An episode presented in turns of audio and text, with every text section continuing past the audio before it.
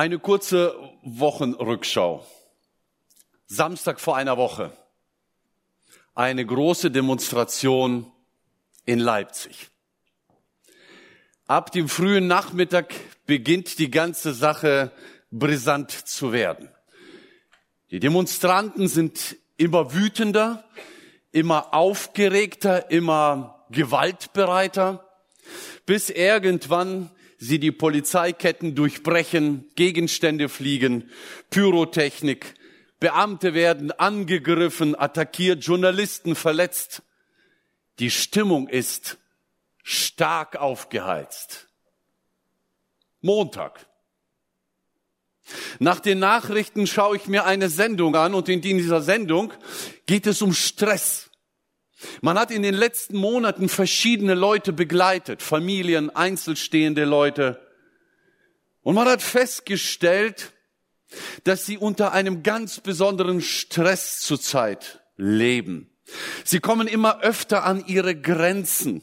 Sie versuchen irgendwie ihre Arbeit und Familie unter einen Hut zu bekommen. Und das ist bei Homeoffice und ausfallenden Schuleinheiten nicht immer so leicht. Und man merkte in dieser Sendung vor der laufenden Kamera, wie die Leute gestresst sind. Die Stimmung ist aufgeheizt. Ergebnis Überbelastung, Erschöpfung, gestresste Beziehungen. Dienstag. Ich höre es schon im Radio auf dem Weg ins Büro. Nachrichten gehen den ganzen Tag und werden auch abends in den großen Nachrichtensendern dargestellt. Die Aussage ganz fett, Corona verstärkt das Leiden depressiver Menschen massiv. Man hat festgestellt, dass gerade diese Gruppe an Menschen, die sowieso an Depression leiden, ganz stark jetzt es mit, mit ganz schwierigen Situationen zu tun haben. Ah, Sie sind ja gewohnt oder es hilft Ihnen, wenn es einen geregelten Tagesablauf gibt. Den gibt's nicht mehr. Die Strukturen fehlen. 75 Prozent gaben an, dass ihnen das Mühe bereitet. Und man sagte, dass die Zahl derer, die jetzt depressiv werden, im November ja sowieso immer stark, dieses Jahr höher liegt als sonst. 43 Prozent gaben an, zu Hause gibt's Haufen Konflikte. Es gibt Streit, es gibt Auseinandersetzung, die Beziehungen leiden. Ich könnte jetzt fortfahren, aber ich glaube, diese drei Nachrichten in dieser Woche reichen, um etwas festzuhalten. Die Stimmung ist sehr gereizt. Die Stimmung da draußen ist sehr gereizt. Und wir haben erst zwei Wochen der Light-Version von Lockdown und es kommen noch mindestens zwei Wochen. Und wenn man genau hinhört, dann fordern die Ersten schon, dass es im Dezember keine Erleichterung geben kann, weil die Infektionszahlen ja weiter steigen. Das heißt, du und ich, wir wissen gar nicht, wie lange das noch so gehen wird. Es kann sein, dass es noch ein paar Monate dauern wird. Werden wir mit der Situation klarkommen? Wenn die letzten Wochen schon so gereizt waren, wie werden die nächsten werden? Hast du dir das schon mal überlegt? In der aktuellen Krise erleben wir einen ganz neuen Level an Ungewissheit, an Überforderung und manchmal an Hilflosigkeit. Und da fand ich das interessant, was ich diese Tage mal gelesen habe von einer Dr. Stephanie Grabhorn. Sie ist Chefärztin der psychosomatischen Privatklinik in der Nähe von Kiel. Sie hat Folgendes geschrieben. Das Gehirn strebt Kontrolle an und kennt nur zwei Modi. Kämpfen oder flüchten. Wenn beide Optionen ausfallen, finden wir uns in einer Patt-Situation, also ein Unentschieden im Schach, die eine ganze Flut von Gefühlen auslösen kann, je nach Situation und Persönlichkeit. Einige Menschen reagieren mit Angst und Panik, andere mit Rückzug, Depression, Trauer und Wut. andere werden aggressiv und rebellieren. Eine einfache Antwort auf das, was wir gerade nicht nur in Deutschland, sondern weltweit erleben. Wenn wir also mit diesen Belastungen leben müssen, die sind da, die können wir nicht wegdiskutieren. Wenn diese Beziehungen oder wenn diese Belastungen unsere Beziehungen verschlechtern oder in eine Spannung bringen, dann müssen wir uns überlegen, was machen wir dann? Die Aha-Regeln brauchen wir nicht antasten. Aber die werden uns nicht weiterhelfen. Die werden uns helfen, uns in gewisser Weise zu schützen. Über die will ich gar nicht diskutieren. Ich will über ein ganz wichtiges Gebot sprechen. Vielleicht ist das sogar das Gebot der Stunde. Nicht die Maske, nicht das Lüften, sondern die Liebe. Ich glaube, dass wir zurzeit in einer so starken Situation, gestressten, genervten Situation leben, dass wir alle uns auf einem dünnen Eis bewegen. Und es ist nur eine Frage, wann der ein oder andere einbricht oder ausbricht. Und so habe ich gedacht, ich werde heute mal über das Gebot der Stunde predigen und habe dazu auch einen ganz tollen Text, den ich in der stillen Zeit vor einiger Zeit hatte. Ich lese aus 1. Johannes 4, Vers 7 bis 12 einen Abschnitt. Meine Freunde, wir wollen einander lieben, denn die Liebe hat ihren Ursprung in Gott. Und wer liebt, ist aus Gott geboren und kennt Gott. Wer nicht liebt, hat Gott nicht erkannt. Denn Gott ist die Liebe. Und Gottes Liebe zu uns ist daran sichtbar geworden, dass Gott seinen einzigen Sohn in die Welt gesandt hat, um uns durch ihn das Leben zu geben. Das ist das Fundament der Liebe. Nicht, dass wir Gott geliebt haben, sondern dass er uns geliebt und seinen Sohn als Sühneopfer für unsere Sünden zu uns gesandt hat. Meine Freunde, da Gott uns so sehr geliebt hat, sind auch wir verpflichtet, einander zu lieben. Ihn selbst hat niemand je gesehen. Doch wenn wir einander lieben, lebt er in uns und seine Liebe hat uns von Grund auf erneuert. Ein toller Text, muss man erstmal ein bisschen auseinanderklamüsern. Es geht auf jeden Fall viel um Liebe. Johannes, der Schreiber, ist einer der beiden Brüder. Wir kennen die Brüder, die Söhne des Zebedeus, Jakobus und Johannes. Das ist der Johannes. Er schreibt diesen Brief, als er schon sehr, sehr alt ist. Man vermutet, dass das Ende des ersten Jahrhunderts war. Also 90, 95, da kann man sich ja schon ausrechnen, wie alt Johannes sein musste. Er war als Jünger schon dabei, als Jesus gestorben ist. 30 nach Christus. Das sind hier locker 60 Jahre später. Locker. Und er schreibt am Ende dieses ersten Jahrhunderts und er ist der letzte verbliebene Augenzeuge Jesu. Er ist der letzte, der Jesus gesehen hat. Die anderen Apostel sind schon längst alle Märtyrer für den Glauben gestorben. Und er schreibt diesen Brief aus Ephesus ein, ein Zentrum in Kleinasien, wo viel intellektuell gedacht wurde, wo viel bewegt wurde, wo viel philosophiert wurde. Warum schreibt er? Die gesunde Lehre, die Lehre, die die Apostel, die erste Kirche von Jesus weitergesagt haben, die sie von Jesus empfangen haben, wurde immer mehr un, ja, durchschwemmt mit anderen Gedanken der Philosophie. Die Philosophie, die Gnosis, die Lehre der Gnosis, das Wort Gnosis, griechisches Wort, kommt vom Wort Erkenntnis, hat sich immer mehr ausgebreitet in Asien. Menschen haben irgendwelche Erkenntnisse gewonnen, nicht unbedingt aus der Bibel, die gab es ja auch in der Form noch nicht, sondern sie haben sich Erkenntnisse gemacht, sie haben weitergedacht und haben angefangen, die gesunde, die gute Lehre zu verfälschen, zu verwässern.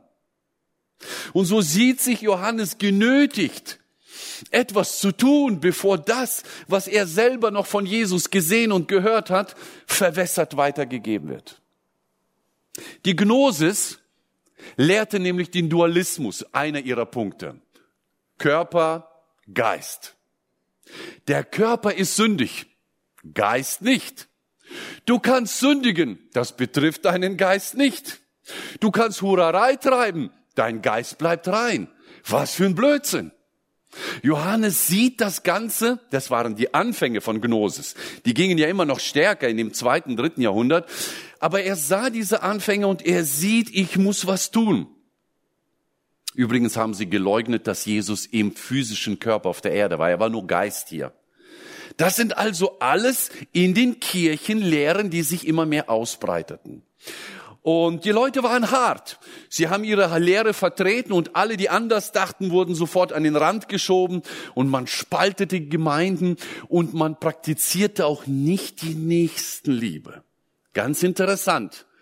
Für Johannes ein ganz klarer Fall, dass das ihr Lehrer sind, weil sie die Liebe überhaupt nicht mehr betonen und sie auch fehlen lassen in ihren Beziehungen. Für ihn ein klares Zeichen. Das kann nur eine Irrlehre sein. Denn und das ist jetzt seine Begründung, die wir gelesen haben. Denn Gott ist die Liebe. Deshalb schreibt er diesen Brief, um die Leute zu warnen. Leute, wenn diese Lehrer zu euch kommen, haltet Abstand. Lasst davon. Packt das nicht an. Weist sie von euch. Es gibt nur eine gesunde Lehre. Gott ist die Liebe.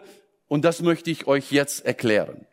Und so schreibt er in diesem Brief, in diesem Abschnitt drei interessante Argumente, warum wir einander lieben sollen. Ganz anders als diese Irrlehrer.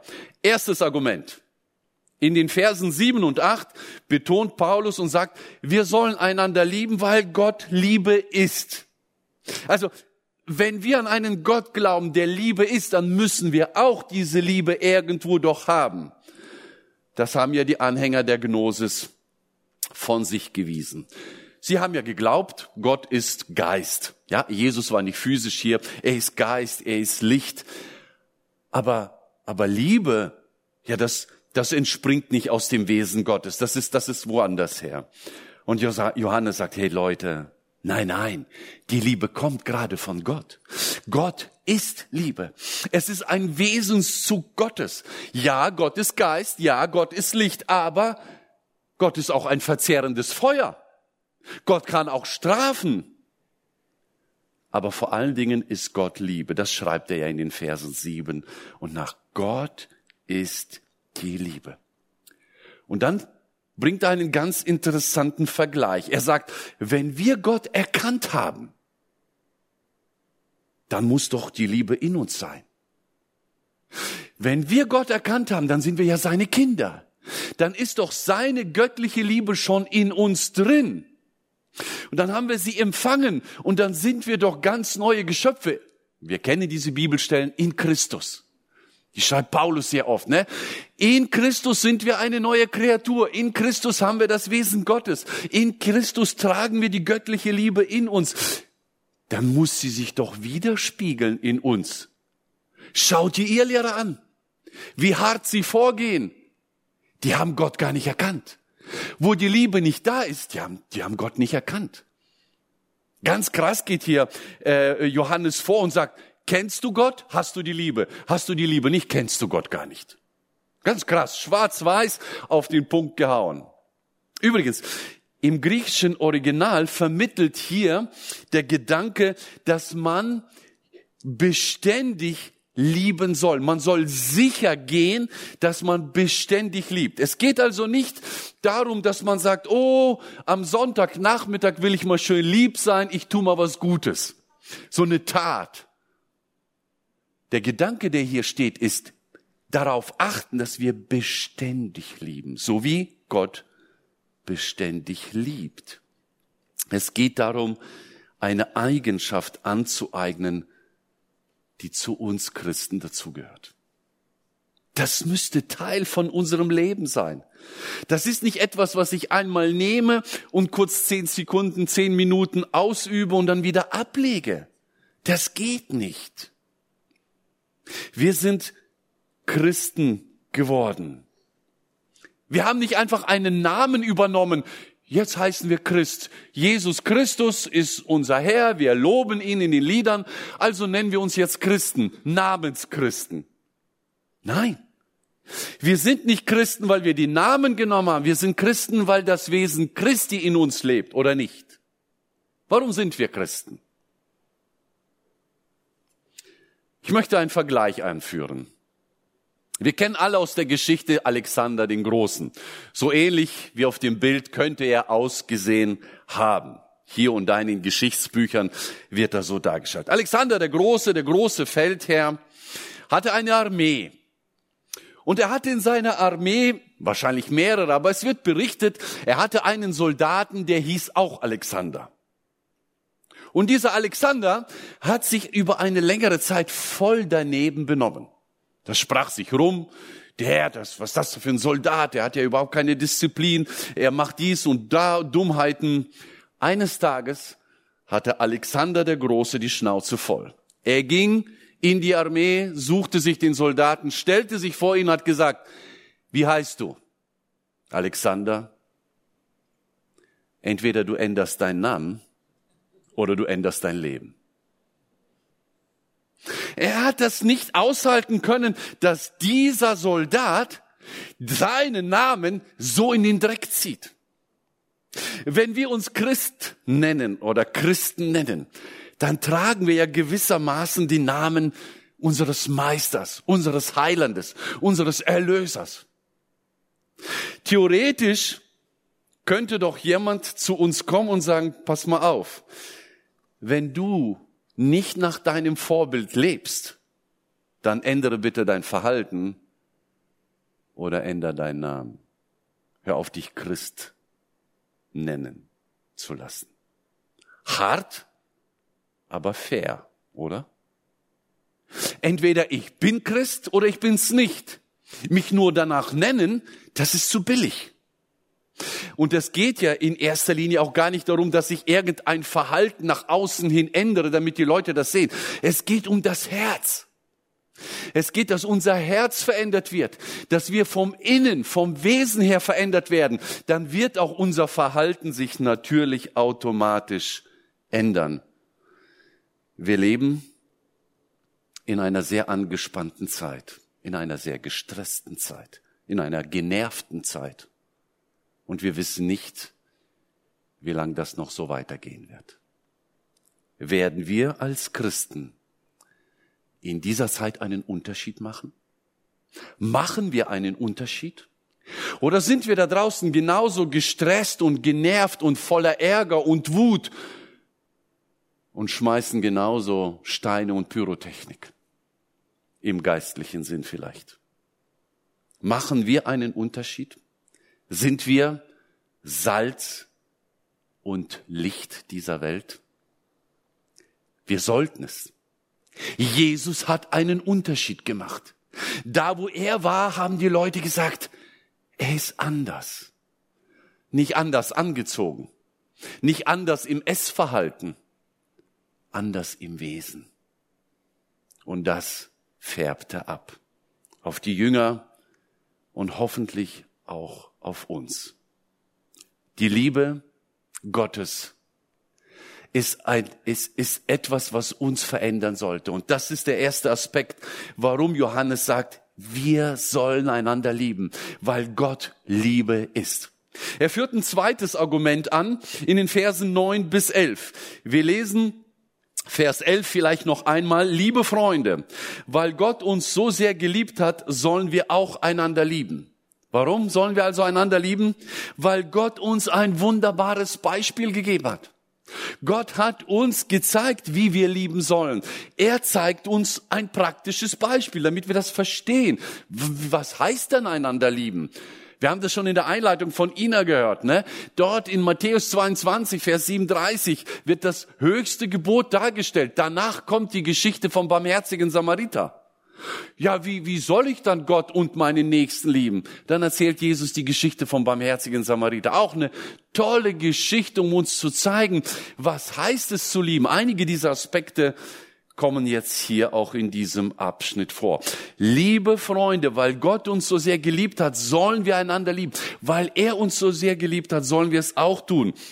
Noch schöner finde ich, dass die NGÜ-Übersetzung beschreibt. Meine Freunde, da Gott uns so sehr geliebt hat, sind auch wir verpflichtet, einander zu lieben. Verpflichtet.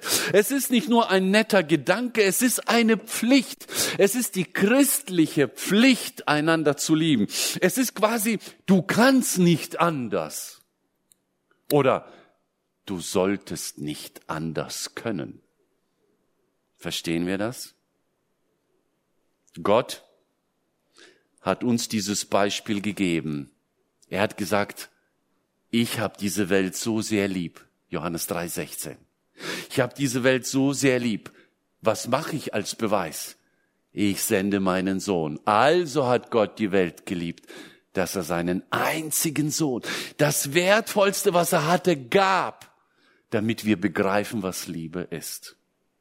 In Römer 5, Vers 8 steht, Gott dagegen beweist, beweist uns seine große Liebe dadurch, dass er Christus sandte, damit dieser für uns sterben sollte, als wir noch Sünder waren. Wann hat uns Gott geliebt? Als wir so schön waren, als wir so gehorsam waren, als wir so knuddelig waren. Ja, das kann man bei kleinen Kindern so, ne? Oh, so süß, so knuddelig und du, man möchte mal drücken und Herzen und so. Ich weiß, wovon ich spreche. Ich habe eine kleine Enkeltochter. Ach, das ist so süß. Gott beweist seine Liebe durch eine Tat und ein Opfer, als wir noch Sünder waren, als wir in den Ungehorsam liefen, als wir rebelliert haben, als wir gesagt haben, du juckst mich nicht. Da hat Gott uns schon geliebt. Nicht als wir ganz lieb vor ihm saßen, was soll ich tun? Gott liebt uns. Er beweist das uns, er zeigt es uns, er zeigt das immer wieder durch seinen Sohn und in seinem Sohn, damit wir verstehen, was bedeutet es eigentlich, einander zu lieben. Das ist wahre Liebe. Wahre Liebe bringt Opfer. Wahre Liebe ist bereit zu verzichten. 2. Korinther 8, Vers 9 ist auch ein ganz toller Vers. Ihr kennt ja die große Liebe und Gnade von Jesus Christus, unserem Herrn. Hoffentlich kennen wir sie. Obwohl er reich war, wurde er um euretwillen arm, um euch durch seine Armut reich zu machen. Was meint reich? Hatte Jesus viel Geld mit sich, als er auf der Erde war? Nein. Reich beim Vater, reich an Liebe, reich an Beziehung, reich an Herrlichkeit. Jesus war beim Vater im Himmel. Die zwei hatten eine wunderbare Beziehung. Und Jesus sagt, damit die da unten begreifen können, was Liebe ist, bin ich bereit, arm zu werden. Und er verlässt den Vater, er verlässt den Platz im Himmel und er geht auf die Erde. Wir gehen auf Weihnachten zu. Das ist die Weihnachtsbotschaft. Jesus wird arm. Er ist im Stall geboren. Er lebt ganz einfach in Palästina, läuft rum, hat manchmal keinen Platz zum Schlafen und auch keine Zeit zum Essen. Nicht reich an irdischen Gütern an himmlischen und er verlässt sie, um uns diesen Reichtum zu bringen, damit wir reich werden, damit du und ich reich werden an Liebe, an Gnade, an Güte, an Freundlichkeit Gottes. Kennen wir diese Liebe? Wenn wir sie nicht kennen, kennen wir Gott nicht. Wenn wir Gott kennen, müssten wir die Liebe kennen. Kennen wir diese Opferbereitschaft? Vielleicht haben wir sie bei Jesus gesehen. Vielleicht haben wir das registriert und wir werden nächste Woche Abend mal wieder feiern. Wir erinnern uns ja immer wieder daran. Ja, Jesus war bereit, das zu tun. Ja, Jesus hat das getan. Aber kennen wir das selbst? Du und ich, haben wir diese Bereitschaft, einander zu lieben? Haben wir die Bereitschaft, ein Opfer zu bringen? Haben wir die Bereitschaft, zu verzichten auf einen bestimmten Reichtum, damit andere reich werden? Sind wir bereit, arm zu werden? Das ist die Liebe Gottes. Haben wir sie verstanden? Ich möchte es wieder an einem Bild illustrieren. Diesmal nicht an einem Menschen, sondern an einem Gegenstand, den wir in diesen Tagen wahrscheinlich öfters gebrauchen und in den nächsten Wochen noch mehr gebrauchen. Es ist die dunkle Jahreszeit. Wir zünden gern mal eine Kerze an und genießen diese Atmosphäre. Die Kerze. Sie spendet Licht. Sie spendet bisschen Wärme. Vor allen Dingen spendet sie eine tolle Atmosphäre. Und wenn es um die Liebe geht, wie oft hat man bei Kerzenlicht gesessen, ihr zwei, ne? Also auf jeden Fall Kerze immer wieder anzünden, sich in die Augen schauen, miteinander reden. Wir mögen das. Aber haben wir das auch schon mal registriert, dass die Kerze sich für uns aufopfert? Während wir uns in die Augen schauen, wird sie immer kleiner. Während wir den Augenblick genießen, verschwindet sie vor uns. Und irgendwann sagen wir, war das ein toller Abend und die Kerze sagt, und mich gibt's nicht mehr. Ich bin dahin. Das ist eine gewisse Opferbereitschaft. Ich werde immer ärmer, aber ich gebe etwas in diese Welt hinein, was nachhaltig bleibt. Was bedeutet für dich Opfern? Was bedeutet für dich aus Liebe zum Nächsten ein Opfer bringen? Wie gesagt, wir leben in einer sehr angespannten Zeit. Vielleicht ist es für dich tatsächlich diese Maske tragen, auch wenn du sie für sinnlos hältst, aus Liebe zum Nächsten, der sonst Angst hat, angesteckt zu werden, sie zu tragen. Es hat nichts mit mögen oder nicht mögen zu tun. Es hat vielleicht nur mit Liebe was zu tun vielleicht auf die nächste Fete verzichten. Du hast so gehofft, in einer Woche eine richtige Party zu starten. Vielleicht ist das jetzt das Opfern, indem man sagt, nein, da gehe ich nicht hin oder nein, ich schmeiße keine, weil es einfach diese Zeit erfordert. Vielleicht ist es Zeit und Geld investieren, um anderen zu unterstützen, die jetzt vielleicht in eine Not geraten sind, die vielleicht keine Arbeit mehr haben oder ihre Selbstständigkeit nichts mehr rausbringt oder nichts mehr fördert oder keine, keine Unterstützung mehr ihnen gibt. Wir haben vorhin von unseren Missionaren gehört, die statt auf die Krim jetzt nach Kirgistan gegangen sind, um dort zu helfen. Das ist ein Opfer. Wie viel sind wir bereit, sie zu unterstützen? Rotgeld sammeln, unsere große Nutella, unser großes Nutella-Glas schon halb voll. Bin schon gespannt, was drin ist. Ähm, wir haben noch paar Wochen Zeit. Kurz vor Weihnachten werden wir das Ganze zusammentragen. Sind wir bereit? Naja, das ist doch kein Opferrotgeld. Da müsste schon was Weiches reinfallen, wenn das ein Opfer sein soll. Aber das können wir ja noch machen. Jesus hat uns ein Vorbild hinterlassen. Er gab sein Leben. Und dieses Beispiel soll uns neu motivieren, einander zu lieben und soll uns neu motivieren, das Gebot der Stunde aufrecht zu erhalten. Es gibt noch ein drittes Argument, das Johannes in seinem Brief anführt, in dem letzten Vers, in Vers 12. Und ich habe das genannt, wir sollen einander lieben, weil Liebe das beste Zeugnis ist. Wir sollen einander lieben, weil Gott die Liebe ist. Wir sollen einander lieben, weil uns der Vater ein Beispiel gegeben hat, indem er Jesus sandte. Und das Dritte ist, wir sollen einander lieben, weil Liebe das beste Zeugnis ist. Vers 12. Niemand hat Gott je gesehen.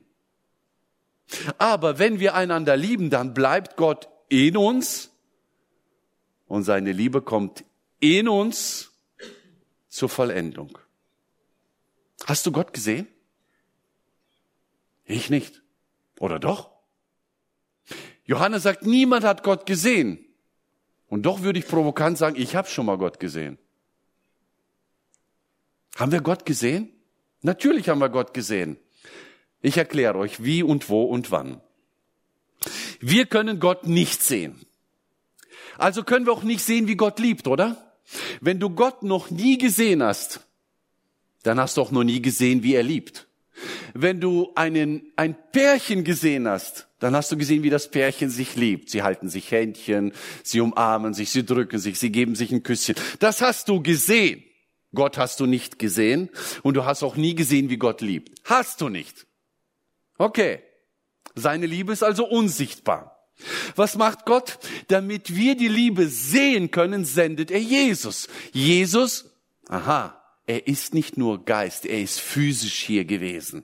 Das ist das, was Johannes lehrt gegenüber den Gnostikern. Er sagt, Jesus war leibhaftig hier und er hat hier seine Liebe gelebt. Wir haben also, wenn wir Jesus gesehen haben, verstanden, was Liebe ist. Nächstes Problem, du hast Jesus nicht gesehen. Du hast Jesus nicht gesehen. Johannes hat ihn gesehen. Johannes ist der letzte Zeitzeuge. Er schreibt es. Du hast Jesus nicht gesehen. Du hast den Jesus-Film gesehen. Jesus hast du nicht gesehen. Was nun? Wie können wir sehen, wie Gott liebt? Ganz einfach. Gott schickt Jesus. Jesus zeigt seinen Jüngern und diese geben die Botschaft seit 2000 Jahren weiter. Du und ich tragen diese Liebe. Und wenn diese Liebe in uns wirksam wird, sehen wir Gott. Wir sehen, wie Gott liebt. Anders würden wir niemals die Liebe Gottes sehen können. Niemand hat Gott je gesehen. Aber wenn wir einander lieben, bleibt Gott in uns. Gott in uns. Wer ist Gott? Gott ist die Liebe. Sein Wesen ist in uns und seine Liebe kommt in uns zur Vollendung. Was heißt zur Vollendung? Zur Reife, zu einer höheren, zu einer besseren Qualität. Sie entwickelt sich am Anfang klein, langsam, spärlich, aber mit der Zeit immer größer, immer größer, bis hin, dass solche Jünger Jesu sterben können und trotzdem lieben können. Wir, die Christen, wir, die Gläubigen, wir, die Kinder Gottes, wir haben diese Liebe. Die Liebe ist der Kern der christlichen Botschaft, der Kern des, Christ, der, des christlichen Zeugnisses. Das heißt, wer uns sieht, sollte Gott sehen können. Wow. Das ist ja mal eine Herausforderung. Das ist das Gebot der Stunde. Bevor Jesus stirbt, er hat die Liebe seinen Jüngern gezeigt. Er hat sie vorgelebt. Er hat darüber geredet. Und jetzt feiern sie das letzte Abendmahl. Er wäscht ihnen die Füße. Er beweist ihnen die Liebe. Er kniet nieder als Rabbi und wäscht die Füße. Und kurz bevor er stirbt, sagt er, ihr Lieben, ich gebe euch ein neues Gebot. Kennt ihr das? Johannes 13, 34, 35.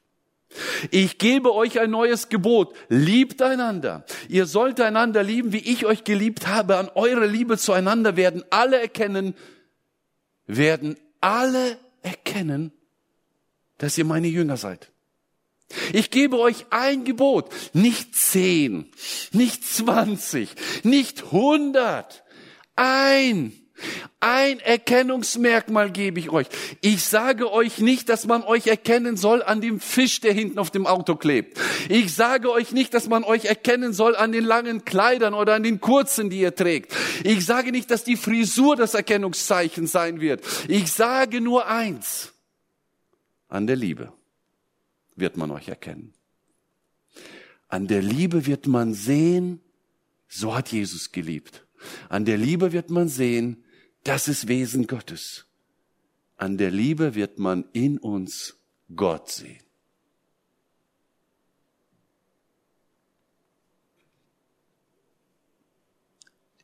Zwei Sachen. Wenn wir einander lieben, dann bleibt Gott in uns. Gott bleibt in uns. Die Liebe ist der Schlüssel. Wenn wir lieben, bleibt Gott. Und wenn Gott in uns ist, was Besseres kann uns nicht passieren. Wer kann uns verändern? Gott. Wir können uns nicht verändern. Ich kann mir tausendmal sagen, ich will ihn jetzt lieben, ich will ihn jetzt lieben. Ina hat sogar dafür gebetet, ich will sie jetzt lieben.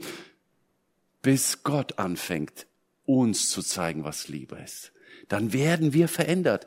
Es ist also wichtig, dass die Liebe in uns bleibt. Wenn Gott in uns bleibt, bleibt die Liebe in uns. Und seine Liebe kommt in uns zur Vollendung. Gott hat ein Ziel mit uns.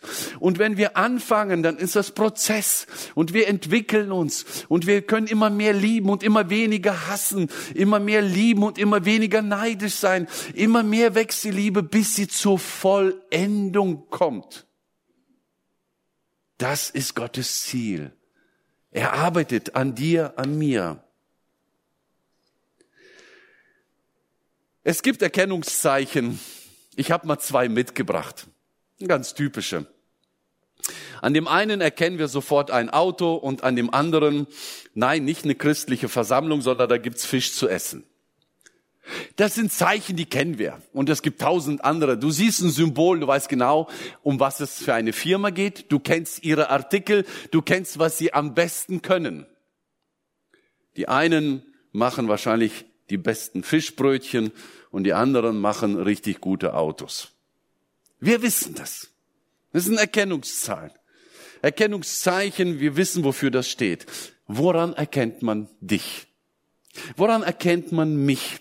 Woran hat man dich letzte Woche erkannt? Mach mal Revue. Geh mal zurück. Du hast jetzt eine Woche vom letzten Sonntag verlebt. Was ist in dieser Woche alles passiert? Was hat man gesehen in deinem Leben? Und woran hat man dich erkannt? An der Liebe oder an deinem Hass? An deinem liebevollen Umgang oder an deinem gestressten Umgang? An deinem Denken nur an dich oder an deinem Denken an andere? An deiner Opferhaltung?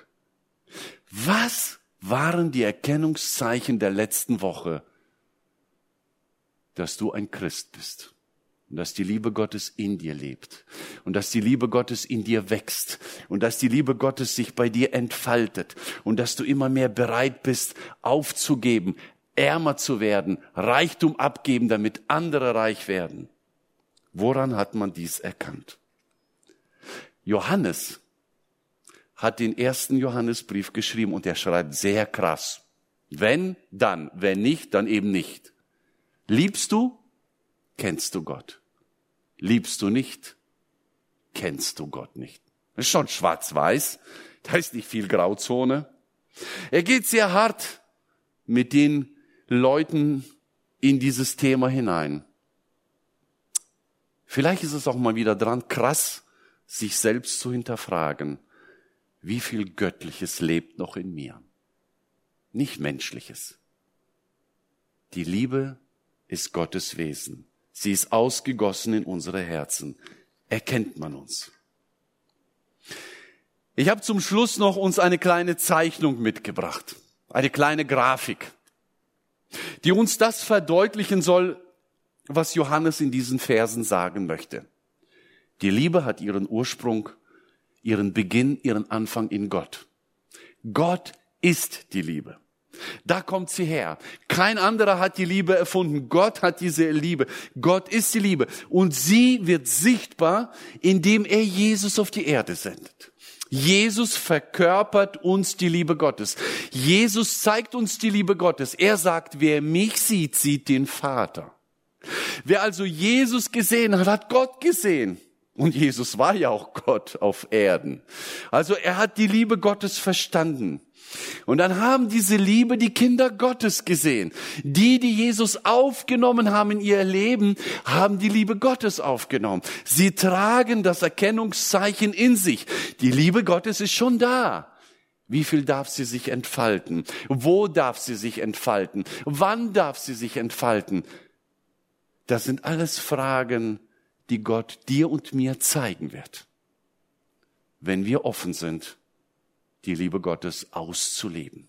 Wenn wir bereit sind, diese Liebe in unserem Leben wirken zu lassen. Sind wir das? Sind wir bereit? Sind wir bereit in dieser Zeit, in der sehr viele Menschen gestresst und genervt durch den Alltag gehen, sind wir da bereit, Liebe hineinzubringen? Das ist das Gebot der Stunde. Ich möchte uns, ich möchte uns Mut machen, darüber mal nachzudenken, tiefer einzusteigen. Und wenn nötig ist, lies nochmal den ersten Johannesbrief durch und beschäftige dich tiefer mit der Liebe Gottes Und lass zu, dass sie in dir wirkt, dass sie in dir vollkommen wird und dass sie sichtbar wird an deinen Mitmenschen. Lass uns beginnen, lebendige Zeugen der Liebe Gottes zu sein. Amen. Ich bete noch. Danke, Vater im Himmel, dass du uns deine Liebe gezeigt hast. Du hast es durch eine klare Tat bewiesen, dass du uns liebst. Du hast, du hast deinen Sohn geopfert. Herr Jesus, danke, dass du uns diese Liebe gezeigt hast. Du warst bereit, auf vieles zu verzichten, um uns zu zeigen, was Liebe bedeutet. Du hast die Menschen damals geliebt und du liebst uns heute noch. Hilf uns, diese Liebe immer mehr zu verstehen und sie immer mehr in unserem Herzen zur Entfaltung kommen zu lassen, damit jeder um uns herum spürt und merkt und sieht, dass du uns liebst, dass du alle Menschen liebst und dass du möchtest, dass diese Liebe unter uns wächst und zunimmt und vollkommen wird. Danke, dass du in dieser Woche für uns viele Möglichkeiten bereithältst, damit wir deine Liebe weitergeben. Öffne uns die Augen, dass wir diese Situation erkennen und uns gebrauchen lassen. Amen.